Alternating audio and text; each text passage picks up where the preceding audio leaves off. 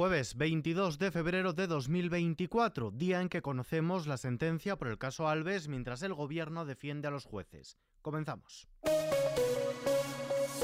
XFM Noticias con Ismael Arranz. ¿Qué tal? Bolaños defiende el rigor de los jueces. El ministro de la Presidencia y de Justicia, Félix Bolaños, ha mostrado su absoluta confianza en la independencia, la imparcialidad y el rigor de los jueces y magistrados españoles y ha pedido a Esquerra y a Junts que dejen de ofender a jueces concretos. Así se ha manifestado en la Comisión Constitucional del Congreso tras escuchar los ataques de las formaciones independentistas catalanas al magistrado de la Audiencia Nacional, Manuel García Castellón, que investiga la causa de Tsunami Democratic.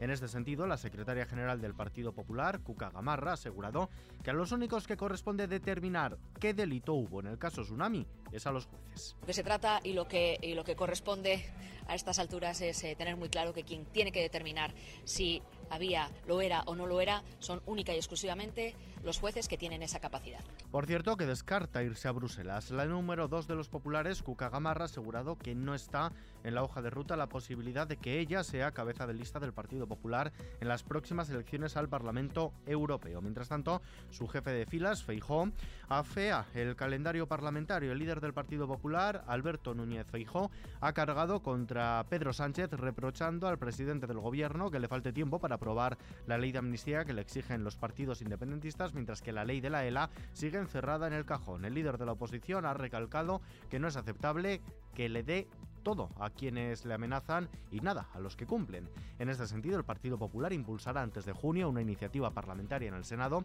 con la cual persigue que se saque adelante las Cortes una ley ELA y reclama al PSOE que cuando llegue al Congreso no frene su tramitación con artimañas como alargar los plazos para las enmiendas de los grupos. La portavoz de los populares en la Cámara Alta, Alicia García, se ha reunido con representantes de fundaciones y asociaciones de pacientes con ELA y se ha comprometido con ellos a impulsar una iniciativa parlamentaria en este mismo periodo de sesiones, como decimos, finaliza el próximo mes de junio. Mientras tanto, sin los apoyos necesarios no habrá votación sobre la amnistía. El PSOE está dispuesto a no llevar a votación la ley de amnistía si antes no alcanza un acuerdo con Junts que garantice que la norma tendrá luz verde en el Congreso. El plazo acaba el 7 de marzo y si antes no se vota en la Comisión de Justicia, la iniciativa decaerá.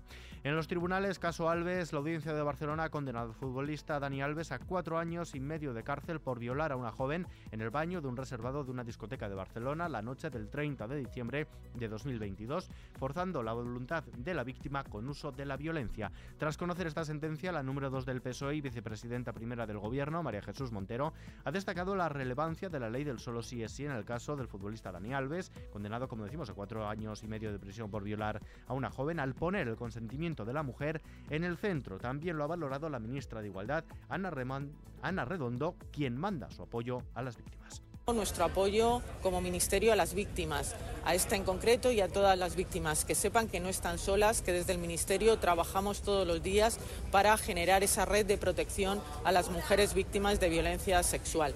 Creo que también es importante reconocer que han funcionado los protocolos. Desde el Partido Popular, por su parte, han denunciado que la ley del solo sí es sí ha beneficiado de nuevo a un agresor sexual, en referencia al futbolista Dani Alves, pues considera que la sentencia con la ley anterior hubiese sido más grave. Ana Los, diputada y vicesecretaria de Igualdad del Partido Popular. Hoy hemos visto de nuevo cómo la ley del solo sí es sí ha beneficiado de nuevo esa ley de Sánchez a, a un agresor sexual. Eh, en este caso que queremos hablar de él porque es un caso muy mediático que todos hemos seguido de cerca y en el que hemos visto que de nuevo se beneficia a un agresor sexual de una rebaja de condenas gracias a esa ley del solo sí es sí de Pedro Sánchez. Cambiamos de asunto. Enfermedades raras y sin tratamiento. El 94% de las 6.313 enfermedades raras identificadas en Europa, aquellas cuya prevalencia está por debajo de 5 casos por cada 10.000 habitantes, no tiene tratamiento y el 80% de ellas ni siquiera se investigan, según ha denunciado la Federación Española de Enfermedades Raras FEDER, que ha reclamado más dinero para investigación en vísperas del Día Mundial de estas enfermedades que se conmemora el próximo 29 de febrero. Por otro lado, la ministra de Ciencia, Diana Murant, ha presentado hoy el Observatorio de Salud y Cambio Climático. Sus objetivos son definir los riesgos para la salud asociados al cambio climático, crear un sistema integrado de avisos y alertas por amenazas para la salud derivadas del clima y promover una cultura de la autoprotección en la sociedad, especialmente en los grupos más vulnerables. Actualmente se están configurando los grupos de expertos y expertas cuya misión será dar una respuesta ágil y eficaz a retos concretos como el impacto del cambio climático en la salud mental, en la calidad del agua o comunicar más y mejor para crear conciencia ciudadana sobre la importancia de protegerse de los efectos del cambio climático, como estamos haciendo hoy aquí en esta presentación. Sanciona la Junta de Galicia. La Junta Electoral ha abierto un procedimiento sancionador contra la Consellería de Sanidad de la Junta por el envío de mensajes de texto a los móviles del personal sanitario con un anuncio de subida salarial acordado en abril de 2023, a dos días de las pasadas elecciones autonómicas, coincidiendo con el fin de la campaña electoral. El Servicio Gallego de Salud, Sergas, envió el pasado viernes un SMS al personal sanitario para informar de las mejoras retributivas que corresponden en este año 2024 y hablando de elecciones, el Endacari vasco Iñigo Urcuyu anuncia que las elecciones vascas serán el próximo día 21 de abril. Es una noticia que acabamos de conocer. Mientras tanto, la tasa de reciclaje de vidrio supera el 70% en 2023. De este modo se alcanza con dos años de antelación el objetivo marcado por la Unión Europea, según ha informado este jueves Ecovidrio, la entidad sin ánimo de lucro encargada del reciclado de este material. A pesar de la caída del consumo y por tanto de la generación de envases de vidrio, Ecovidrio recuperó casi un millón de toneladas, de las cuales más de un 90% proceden de la separación selectiva a través del contenedor verde. En los mercados, la bolsa española ha subido este jueves el 0,31% y continúa por encima de los 10.100 puntos, animada por los resultados de algunos grandes valores. El principal indicador de la Plaza Nacional, el IBEX 35, cierra en los 10.138 enteros, nivel de comienzos de año. Las ganancias anuales que recuperaba ayer ya se elevan al 0,36%, el euro se cambia por un dólar con 8 centavos. Vistazo ahora a la previsión del tiempo.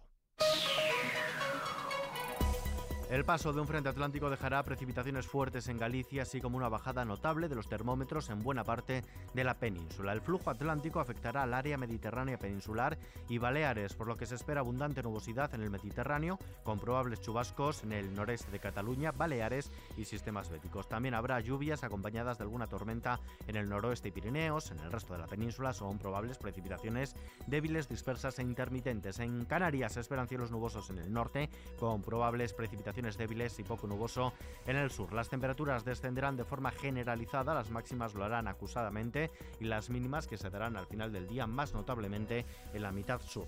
Y terminamos.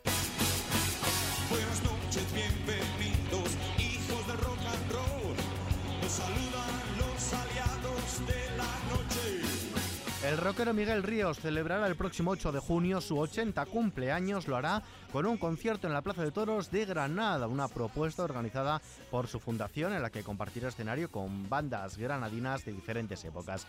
El concierto protagonizará el Weekend on Ríos, tres días de actividades organizadas por la Fundación Miguel Ríos. El concierto concretamente será, como decimos, el 8 de junio a partir de las 9 y media de la noche con un espectáculo musical y audiovisual en el que Miguel Ríos recorrerá las distintas etapas de la música hecha en Granada desde la década de los 60 de la mano de las bandas representativas de cada época de la ciudad.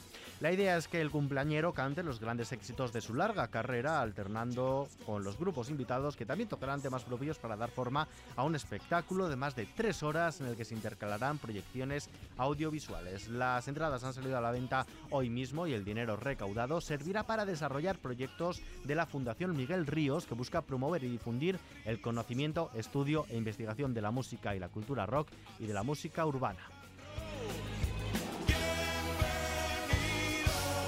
Con esta noticia que encontramos ampliada en nuestra web xfm.es nos despedimos por hoy, pero todas las noticias continúan actualizadas cada hora en los boletines de XFM y junto a los audios del día aquí nuevos episodios de nuestro podcast XFM Noticias. JL García en la realización, un saludo de Ismael Arranz, hasta mañana. 20 años de camino para fin poder